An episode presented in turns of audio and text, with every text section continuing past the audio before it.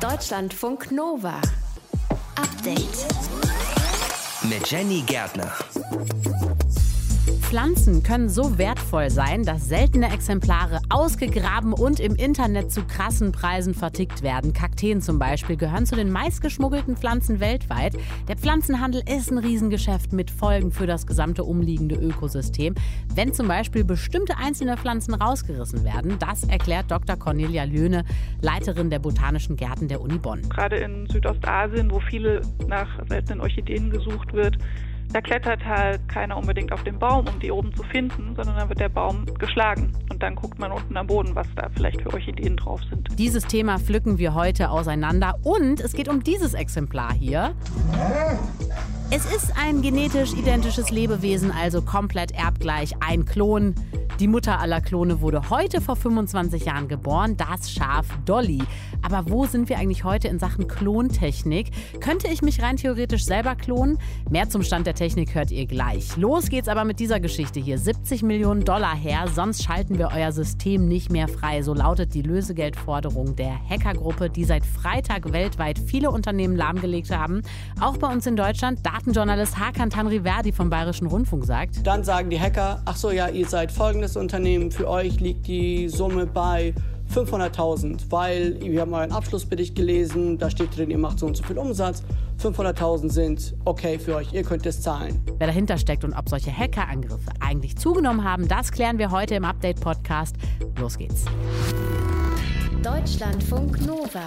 Es klingt nach einer richtig guten Crime-Serie. Erpressung im ganz großen Stil. Ist aber so passiert in der Realität. Eine Hackergruppe, die will 70 Millionen Dollar dafür haben, dass sie Systeme von Unternehmen wieder entschlüsseln. Ansonsten Pech gehabt, bleiben die eben gehackt und blockiert.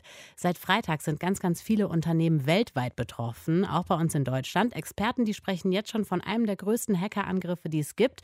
Sprechen wir drüber mit Datenjournalist Hakan Tanriverdi vom Bayerischen Rundfunk. Du hast ja zu diesem Fall recherchiert. Ich persönlich habe direkt ans letzte Jahr gedacht, unter anderem an die Uniklinik Düsseldorf, die gehackt worden ist. Da ging ja wirklich gar nichts mehr. Keine Notarztwagen, keine Hubschrauber, keine Krankenwagen kamen mehr. Die Ambulanzen waren geschlossen. Das ist eine schreckliche Zeit gewesen für uns und für die Patienten. Wie sah das jetzt bei diesem Angriff aus? Also bei diesem Angriff sieht es so aus, dass die Hacker sich ein für ihre Zwecke sehr lukratives Ziel ausgesucht haben, nämlich einen Softwarehersteller.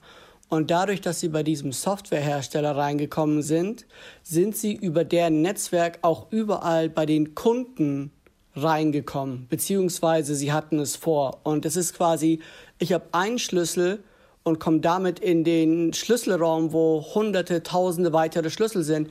Plötzlich kann ich sehr viel mehr Türen öffnen. Du sagst es, also statt ein einzelnes Unternehmen ist dann quasi durch diese Dienstleisterfunktion einfach ganz, ganz viele Menschen und Kunden sind betroffen worden. Wie viele sollen das weltweit eigentlich sein? Dazu gibt es Stand jetzt, wir reden davon einem Vorfall, der am 2. Juli passiert ist, also über das Wochenende. Da gibt es noch keine verlässlichen Aussagen. Es variiert. Die Hacker selbst, die natürlich gerne angeben wollen, sprechen von mehr als einer Million Systeme weltweit. Mhm. Die anderen Aussagen, die ich kenne, sind mehrere, potenziell mehrere tausend Betroffene. Aber die Frage ist, wie viele Konzerne sind tatsächlich betroffen. Jetzt stellt man sich vor, so ein großer DAX-Konzern in Deutschland zum Beispiel hat ja alleine schon mal 100.000 Rechner. Deswegen kommt es am Ende darauf an, wie viele wirkliche Netzwerke sind denn den Hackern zum Opfer gefallen. Und darüber gibt es noch keine verlässlichen Aussagen. Ja, das Ziel der Angreifer ist es ja quasi, sich so in die Systeme einzuhacken und die dann zu verschlüsseln und fordern eben zum Entschlüsseln dieses Lösegeld. Das muss man sich so nochmal überlegen. Was für eine Gruppe könnte denn eigentlich dahinter stecken? Weiß man das schon? Genau, bei der Gruppe weiß man es tatsächlich. Die nennt sich A-Evil, also wie Evil für böse und der Name ist eben Programm. Die haben so ein Chatportal, wenn man so will. Also das muss man sich so vorstellen. Auf dem Rechner, der betroffen ist, lassen sich keine Dateien mehr öffnen. Keine Fotos, keine Textdateien. Stattdessen gibt es so eine Art digitalen Erpresserbrief. Dort steht drin, hallo, wir sind's nochmal. Also tatsächlich Welcome Again steht auf Englisch echt? drin. Ja, und mit so einem Link auf eine Seite, die im Darknet ist. Die kann man nur über den Tor-Browser erreichen. Da muss man dann so eine Kombination eingeben und dann ist man in einem Chatportal. Und dann sagen die Hacker, ach so, ja, ihr seid folgendes Unternehmen, für euch liegt die Summe bei 500.000, weil wir haben euren Abschlussbericht gelesen, da steht drin, ihr macht so und so viel Umsatz. 500.000 sind okay für euch, ihr könnt es zahlen. Bei anderen werden plötzlich Millionen gefordert. Und was die Hacker gesagt haben, wisst ihr was, wir haben so viele Zugänge, wenn uns einer 70 Millionen, mittlerweile sind sie auf 50 Millionen runtergegangen, wenn uns einer diese Summe zahlt, dann geben wir einen Schlüssel, der alle Türen öffnet. Das ist ja wirklich krass. Also bei so einer Aktion, da muss man sich ja gefühlt auch richtig sicher sein, dass man nicht auffliegt. Oder täuscht da mein Eindruck?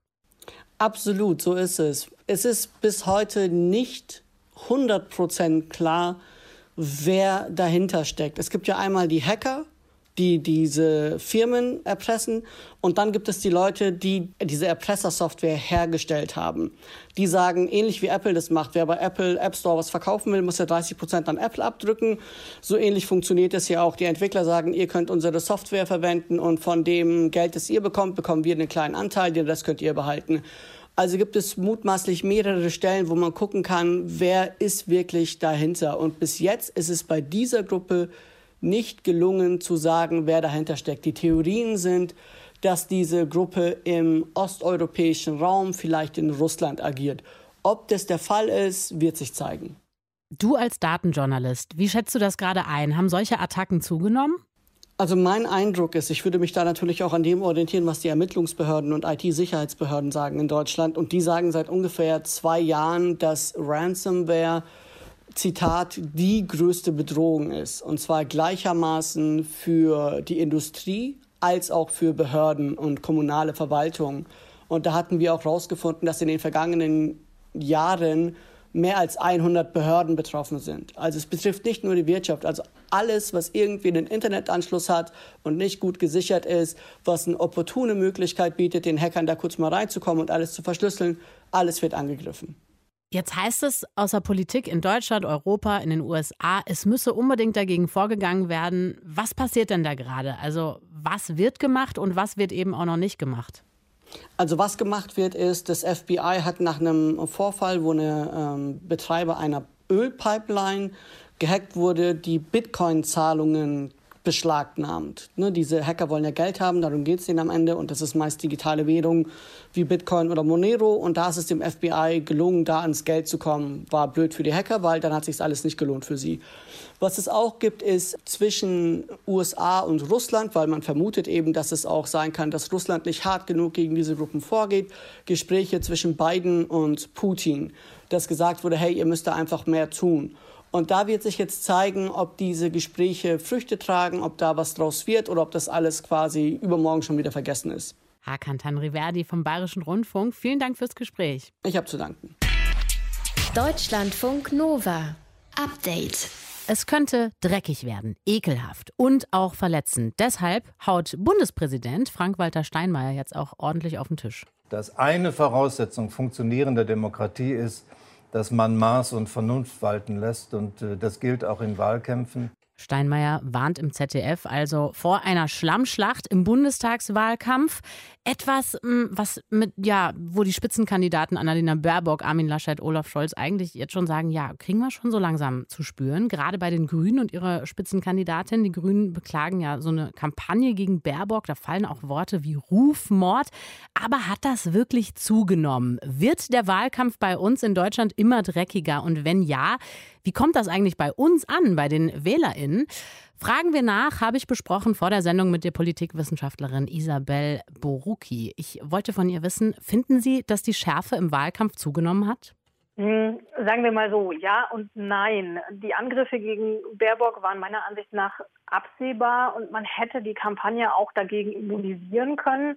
Denn dass sie sich einen Fehler nach dem anderen leistet, macht natürlich keinen guten Eindruck. Und jetzt auch den Gegenangriff zu fahren, also wirklich so stark in die Offensive zu gehen, ist meiner Ansicht nach ein Fehler, weil man ja im Grunde nur sagen müsste, was man falsch gemacht hat. Also das ist fast schon ein bisschen zu heftig reagiert, statt dass sie sich einfach hinstellt und sagt, ja, wie sie es ja schon gemacht hat bei den Nebeneinkünften, das waren jetzt ein Fehler, das war offenkundig und das gibt sie zu. Und wie gesagt, da jetzt so offensiv ranzugehen und von Rufmord zu sprechen, finde ich keine kluge Strategie. Und jetzt davon ab, von diesem Beispiel, hat generell schon die Neigung zu mehr Negativität zugenommen. Zumindest in der Berichterstattung der Medien könnte man meinen. Wie erklären Sie sich das denn? Also, das lässt sich einerseits mit der zunehmenden Komplexität unserer Umwelt erklären, also damit, dass wir einfach immer komplexere politische Entscheidungen auch haben, für die dann manche Akteure auch scheinbar einfache Lösungen präsentieren wollen und eben auch sehen wollen.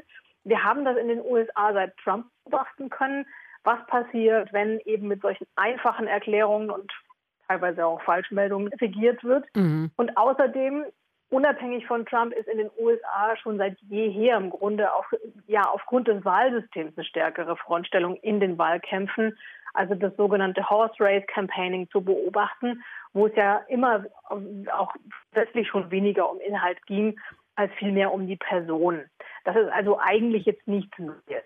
Ja, das, was Sie gerade beschrieben haben, das haben wir ja wirklich in den USA gesehen. Ne? Da ging es wirklich wenig um Inhalt, dafür gezielt mhm. gegen die Spitzenkandidatin. Aber kommt das wirklich in den Umfragen gut an bei den Menschen, die am Ende auch wirklich dann wählen?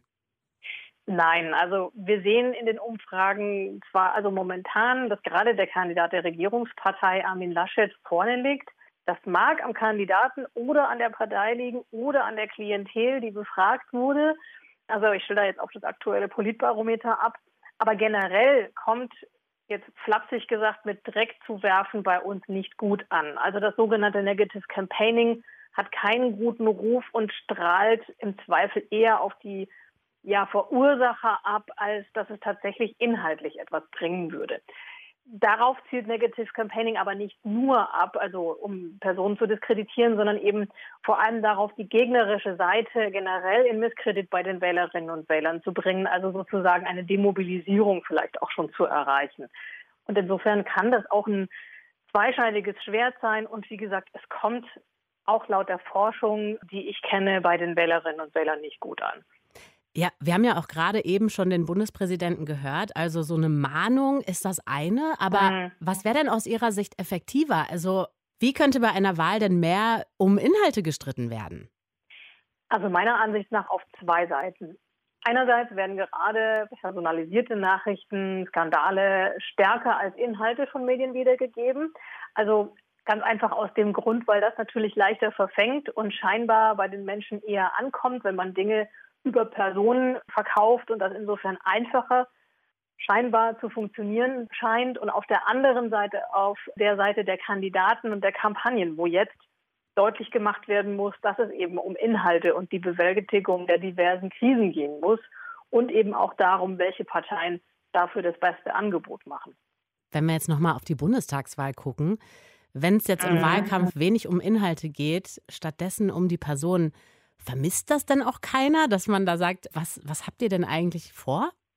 Doch, das wird hoffentlich vermisst werden. Also ich glaube jetzt nicht, dass sich jede Wählerin und jeder Wähler durch die insgesamt über 600 Seiten Wahlprogramme durchliest, aber es gibt ja auch Kurzfassungen und Zusammenfassungen und Überblicksseiten gerade im Internet.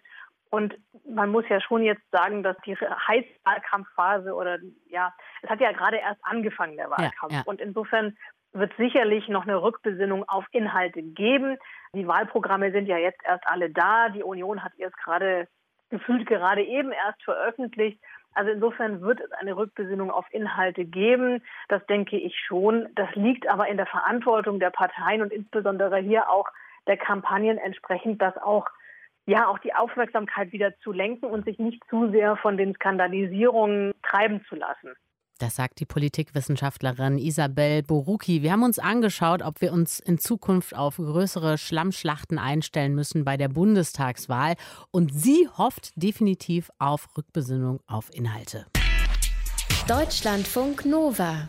Update. Durch die Corona-Pandemie sind unsere Wohnungen und Balkone für uns der Ersatz für Grünanlagen, Parks und Waldstücke geworden. Also man kann sagen, viele von uns leben jetzt grüner und bunter mit mehr Pflanzen. Was allerdings der Fall ist, ist, dass wir natürlich gerne auch mal auf außergewöhnliche Pflanzen gucken und es gerne auch exklusiver mögen. Martin Schütz aus dem Update-Team.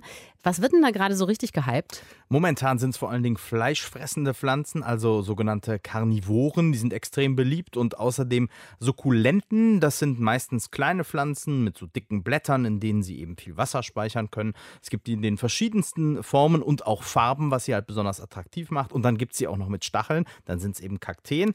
Und weiterhin natürlich äh, ganz beliebt so Klassiker wie Orchideen. Ja, und neben dem, was wir dann alles noch ins Hochbeet tun, zum Beispiel Tomaten, Pflücksalat und, und, und, sind es gerade auch die exotischen Pflanzen, die es uns angetan haben, ne? Hm, genau, ja. Aber äh, wie immer in unserer globalisierten Welt, wenn wir für Natur und Naturprodukte anfangen, Geld auszugeben, dann wittern andere die Chance und verkaufen eben genau das, was in ihrer Natur zu Hause ist. Und bei uns landen nicht nur gezüchtete Pflanzen, sondern Liebhaber und Sammler kaufen zum Teil auch Pflanzen, die illegal beschafft wurden, also zum Beispiel Kakteen, die einfach nur extrem langsam wachsen und Jahrzehnte von Züchtern betreut werden müssten, damit sie eben eine stattliche Größe haben. Und wer die dann schnell in einer bestimmten Größe haben will, der bekommt die auch illegal aus den USA oder aus Mittelamerika. Und die kommen dann zu uns eben per Luftfracht. Ja. Was werden dadurch für Schäden angerichtet? Naja, das Problematische ist da aus Sicht von Forschenden, dass eben nicht nur ganz gezielt diese eine Orchidee oder dieser eine Kaktus gesammelt wird, sondern dass häufig auf der Suche nach den seltenen Pflanzen großflächig auch das gesamte umliegende Ökosystem zerstört wird, sagt Dr. Cornelia Löhne, die ist die Leiterin der Botanischen Gärten der Uni Bonn. Also gerade in Südostasien, wo viele nach seltenen Orchideen gesucht wird, da klettert halt keiner unbedingt auf den Baum, um die oben zu finden, sondern dann wird der Baum geschlagen. Und dann guckt man unten am Boden, was da vielleicht für Orchideen drauf sind. Ja, und ähnlich ist das bei der Suche nach seltenen Kakteen. Da werden ja wirklich die sehr, sehr, sehr empfindlichen und sehr lang wachsenden umliegenden Vegetationen auch stark zerstört. Die werden zertrampelt, abgerissen oder die Diebe rollen mit dem Auto drüber, damit sie die Kakteen einfach leicht abtransportieren können und herankommen können. Ja, aber wie erkenne ich denn jetzt, ob die Orchidee, die ich unbedingt haben will, oder die fleischfressende Pflanze, die in meiner Wohnung rumsteht, dass die möglicherweise illegal bezogen worden ist durch mich? Also, wenn du sie bei uns in einer Gärtnerei, einem Baumarkt oder einem Supermarkt gekauft hast, dann musst du dir aus Sicht von Cornelia Löhne keine Sorgen machen. Es gibt genügend legale Quellen. Jeder weiß ja, dass es fast in jedem Supermarkt gibt immer mal Orchideen im Angebot. Und es gibt viele Züchter, die sich auch auf tropische Orchideen spezialisiert haben. Da ist natürlich längst auch international an die Zucht und Handel etabliert. Wo man aber absolut vorsichtig sein sollte, ist bei Pflanzen, die jetzt als Wildform oder Rarität angeboten werden. Ja, sobald der Verdacht besteht, dass die illegal der Natur entnommen wurden, dann solltest du eben nach Papieren fragen, die bei solchen seltenen Sachen auch eigentlich vom Verkäufer immer mitgeliefert werden. Aber das sind in der Regel auch Pflanzen, die bei uns ein paar hundert oder sogar tausend Euro kosten. Vermutlich nichts, was wir uns jetzt einfach mal pandemiebedingt in die Wohnung stellen, sondern eher Pflanzen für spezialisierte Sammler. Okay, wie sieht das bei uns aus? Also passiert das auch in Deutschland, dass illegal Pflanzen beschafft werden? Ja, also der Deutsche Alpenverein, der weist zum Beispiel auf den Hütten und an Wegen immer wieder darauf hin, dass mehr als 40 Pflanzen in den Alpen geschützt sind und eben nicht ausgerissen werden dürfen oder ausgegraben werden dürfen. Und trotzdem kommt es immer wieder vor, dass vor allem Edelweiß und der stängellose Enzian ausgerissen werden. Aber in der Regel, sagt der Alpenverein, ist das nicht zum Verkauf, sondern das sind halt ist ein Souvenir von Leuten, die es nicht begriffen haben und aber laut dem Bundesnaturschutzgesetz verboten ist. Seltene Pflanzenarten werden oft ausgebuddelt, geklaut, geschmuggelt und online vertickt. Wie groß der internationale Handel mit diesen seltenen Pflanzen ist und was auch für Probleme dadurch entstehen, das hat uns Deutschlandfunk Nova-Reporter Martin Schütz erklärt. Danke. Deutschlandfunk Nova. Update. Genau heute, vor 25 Jahren, wurde in einem unscheinbaren Stall in Edinburgh das berühmteste Schaf der Wissenschaftsgeschichte geboren. Dolly, das Klonschaf. Damals war das echt eine Riesengeschichte. Die Menschheit hatte das Gefühl, wow, wir können jetzt alles. Wir können Kreaturen neu erfinden oder zumindest klonen. Aber so richtig viel ist dann gefühlt doch nicht passiert. Deutschlandfunk Nova-Reporterin Rebecca Endler, die hat sich mal angeschaut, wo stehen wir eigentlich heute in Sachen Klontechnik. Man nehme eine Körperzelle aus dem Euter eines Schafs, eine Eizelle aus den Eierstöcken eines anderen Schafs. Aus der Eizelle wird der Zellkern mit den Erbinformationen der DNA entnommen und anschließend der Zellkern der Euterzelle eingesetzt. Diese zusammengebaute Zelle wird dann einem dritten Schaf, der Leihmutter, eingesetzt. Et voilà! 152 Tage später Am 5. Juli 1996 wurde Nummer 6LL3, genannt Dolly, geboren. Klon klingt ganz einfach, ist es aber nicht. Fast 300 Versuche waren davor nämlich gescheitert. Um, I thought it would be a good idea to call her Dolly after Dolly Parton. I don't think I need to explain any more than that. Äh, ach so, ja, wegen Euter, dicke Brüste, Dolly Parton. Schön. 90er Jahre Science Bro Humor. Über ein halbes Jahr blieb die Existenz von Dolly geheim. Aber dann, Ende Februar 1997. Hier ist das erste deutsche Fernsehen mit der Tagesschau. Experten ist es unter Einsatz der Gentechnik gelungen, ein erwachsenes Schaf zu kopieren. Kopieren, sagt Dagmar Berghoff. Klonen, allein das Wort war so futuristisch. Der Akt ein gesellschaftliches Tabu. Dabei war Dolly gar nicht das erste geklonte Tier. In den 1960er Jahren wurde schon mal ein Frosch geklont, bloß Säugetiere. Daran hatte sich bis dahin noch niemand gewagt. Cloning a human being is closer than almost anyone had even imagined. Als nächstes also Menschen klonen und dann noch mehr Kriege auf dieser Welt? Ein Saddam Hussein kann sich jetzt vielleicht noch einmal zur Welt bringen. Ein jüngerer Zwilling. Vielleicht nicht nur einer, sondern Zehntausende. Filme wie Moon oder Die Insel entwerfen Horrorszenarien von menschlichen Ersatzteillagern. You're copies of people. So one of them gets sick and they need a new part, they take it from you. Da wurden dann ganze Armeen von Claudia Schiffers oder von Adolf Hitlers oder von Albert Einsteins aufgeführt als eine mögliche Zielrichtung des späteren Klonens beim Menschen. Das ist Axel Bauer. Er ist Professor für Geschichte und Ethik der Medizin an der Medizinischen Fakultät Mannheim der Universität Heidelberg. Und er war von 2008 bis 2012 auch Mitglied des Deutschen Ethikrates. Ein Rat, der sich genau aus diesem Grund gegründet hatte. Was tun mit dieser neuen Klontechnik? Es wurde zum Beispiel diskutiert, würde denn ein solcher Mensch, falls das technisch möglich wäre, ist ja bis heute technisch auch nicht möglich, würde der dann überhaupt Menschenwürde haben? Würde der die Menschenrechte haben wie jeder andere auch? Oder was wäre das dann für eine Kreatur? Axel Bauer hat es schon gesagt. Bis heute ist es technisch nicht möglich, Menschen zu klonen. Das wäre dann das reproduktive Klonen. Aber es muss ja gar nicht ein ganzer Mensch sein. Teile wären ja auch spannend. Therapeutisches Klon oder experimentelles Klon.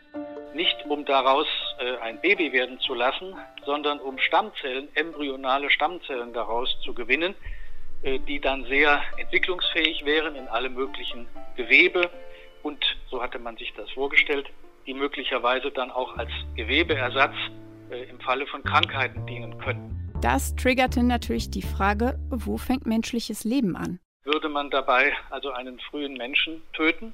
Stammzellenforschung.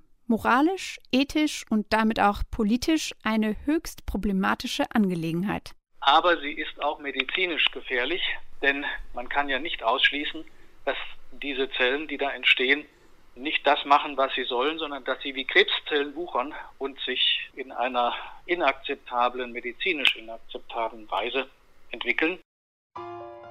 Aber selbst wenn ich mich klonen könnte, so Axel Bauer, dann hätte ich zwar ein Baby mit einer sehr ähnlichen genetischen Ausstattung, aber eine Mini-Rebecca, die in 25 Jahren hier meinen Platz bei Nova als Tagesreporterin einnehmen würde, wäre sie deswegen noch lange nicht. Das wäre es natürlich nicht, weil äh, außer der genetischen Ausstattung haben wir ja alle insbesondere eine Biografie, die erst uns das äh, zu dem macht, was wir sind. Erfolgreich geklont werden aktuell übrigens potente Hochleistungsbullen, die besonders viel Sperma liefern. Da kommt es hier aber auch weniger auf die individuelle Biografie an. Deutschlandfunk Nova-Reporterin Rebecca Endler über den Stand der Klontechnik heute und die Entwicklung bis dahin. Wichtiger Step auf dieser Wissenschaftsleiter in diesem Punkt war wirklich heute vor 25 Jahren. Da wurde diese Leiter, dieser Step erreicht. Da wurde nämlich Klonschaf Dolly geboren. Deutschlandfunk Nova. Update. Tief muss er sein, gerade auf jeden Fall. Und bloß keine Sackgasse mehr. Alles total wichtig, wenn wir am Ende schneller unterwegs sind und unterwegs sein wollen. Das ist zumindest das Versprechen der Deutschen Bahn. Deshalb wird gebuddelt, auch ab heute in Hamburg. Der neue Fernbahnhof Altona soll nämlich kein Kopfbahnhof mehr sein. Auch in Frankfurt soll das Ganze ja geändert werden. Was das aber am Ende bringt, darüber habe ich gesprochen mit Philipp Kosok. Der ist beim Think Tank Agora Verkehrswende. Und ich wollte von ihm wissen, was ist das eigentlich am Ende? Was bringt dieser Deutschlandtakt? Was bedeutet das ganz genau für die Menschen, die mit der Bahn unterwegs sein werden?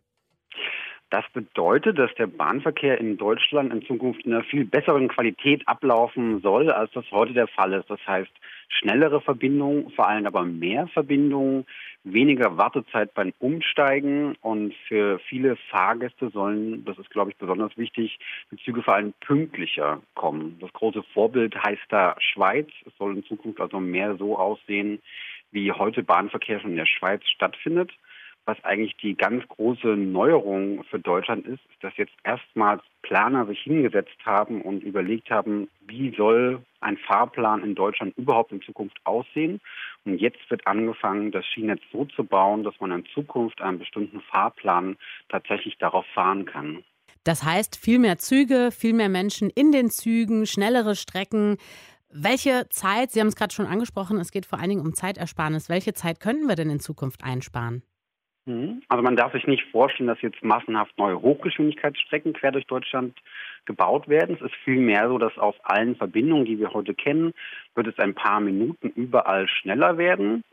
Und es ist vor allem so, dass die Menschen, die heute nicht an den großen Fernbahnhöfen wohnen, sondern eher in den kleineren Städten, die müssen ja oft umsteigen und haben heute ganz oft 20, 30, 40 Minuten Wartezeit, um dann in den ICE zu kommen. Das soll in Zukunft entfallen. Das heißt, gerade die Anschlüsse in den wichtigen Umsteigebahnhöfen, die werden optimiert. Und zwischen den großen Metropolen, beispielsweise Berlin-Köln, da wird man in Zukunft in der Regel unter vier Stunden unterwegs sein können.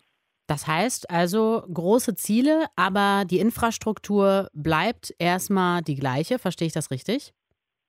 Das wird im Wesentlichen auf dem Eisenbahnnetz stattfinden, was wir heute kennen. Aber das Eisenbahnnetz in seinem heutigen Zustand, das kann eigentlich überhaupt nicht noch mehr Verkehr abbilden. Das ist die letzten Jahre eher gealtert, weil lange zu wenig investiert wurde. Deswegen fließt jetzt seit kurzem endlich wieder mehr Mittel in das bestehende Eisenbahnnetz. Es wird modernisiert. Und die Baumaßnahmen, die für den Deutschlandtakt zweifellos notwendig sind, die sehen vor allem ganz oft vor, dass an den bestehenden Strecken ein zusätzliches drittes oder viertes Gleis gebaut wird oder dass vor den großen Bahnhöfen, wo sich heute Züge oft stauen, zusätzliche Weichen, zusätzliche Brücken eingeführt werden, sodass sich die Züge nicht mehr so oft in die Quere kommen und mehr Züge in die Bahnhöfe passen und die Züge vor allem pünktlicher fahren. Aber es werden ja auch Bahnhöfe umgebaut. Beispielsweise seit heute neuer Start oder ja, Baustart in Hamburg-Altona. Da soll der Bahnhof erneuert werden. Soll kein Kopfbahnhof mehr sein, sondern man soll am Ende durchfahren können. Auch in Frankfurt soll einiges geändert werden. Das heißt, es wird doch richtig gebaut, oder? Was kommt da auf uns zu? Ja, es gibt so drei, vier große Bahnhöfe in Deutschland, die sind heute das Nadelöhr. Dort ist wirklich die Kapazitätsgrenze jetzt schon erreicht und deswegen müssen die umstrukturiert werden. Hamburg gehört ja genauso dazu wie Frankfurt oder auch Köln. Und deswegen wird in Hamburg nicht nur der Bahnhof Altona jetzt umgelegt, sondern auch schon weit vor dem Hamburger Hauptbahnhof neue Brücken, neue Weichen eingebaut, sodass dort in Zukunft mehr Züge schneller durchrollen können ähnliche Dinge, nicht die Verlegung eines Bahnhofs, aber durchaus Umbauten im bestehenden Bahnhof werden wir in den kommenden Jahren beispielsweise in Köln auch ganz stark erleben. Und in Frankfurt soll es die Lösung sein, zusätzlich zum bestehenden Bahnhof einen neuen Fernbahnhof unter dem jetzigen Hauptbahnhof durchzugraben. Auch das wird wieder zusätzliche Kapazitäten schaffen.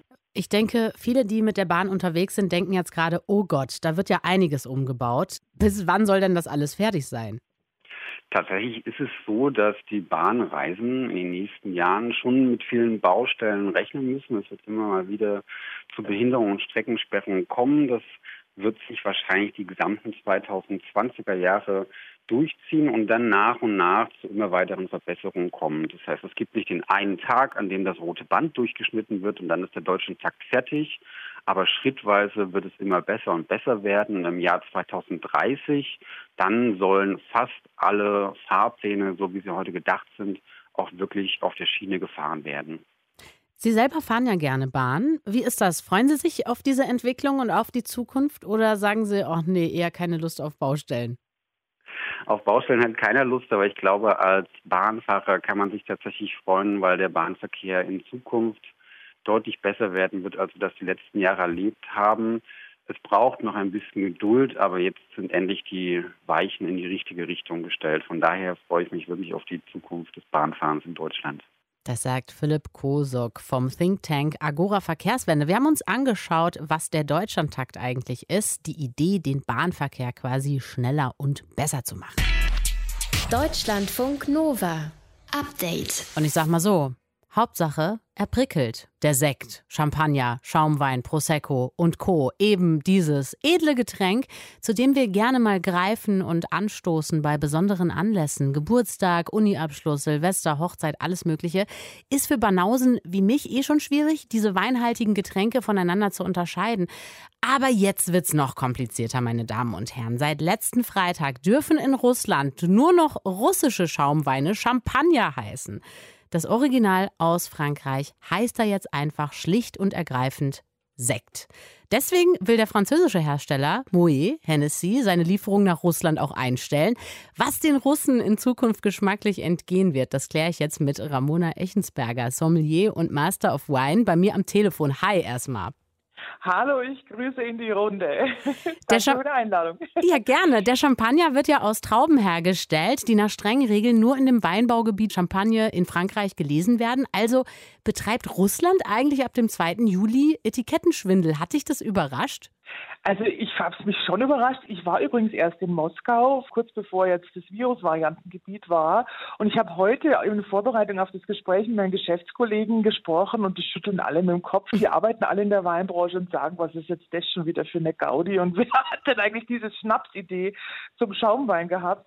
Und also man kann den Leuten auch nichts vormachen. Leute, die auch jetzt Champagner, richtigen Champagner trinken, werden nachher nicht irgendeinen so komischen Champanskoje da irgendwie sich verkaufen lassen, sondern die wissen natürlich, was Qualität ist und so weiter. Nichtsdestotrotz ist es ja irgendwie auch so eine nationalistische Witzveranstaltung, die eigentlich diplomatisch auch äußerst bedenklich ist und im Prinzip lächerlich. Aber auch wenn jetzt Champagner quasi auf russischen Schaumwein draufsteht, auf welche besondere Geschmackserlebnisse müssen die Russen denn jetzt eigentlich verzichten? Beim echten Champagner. Denn ja, Champagner ja ist einfach gibt. Champagner. Ich, es ist also, man sagt ja immer, es gibt ja tolle andere Alternativen. Wir haben auch tollen deutschen Sekt, alles wunderbar.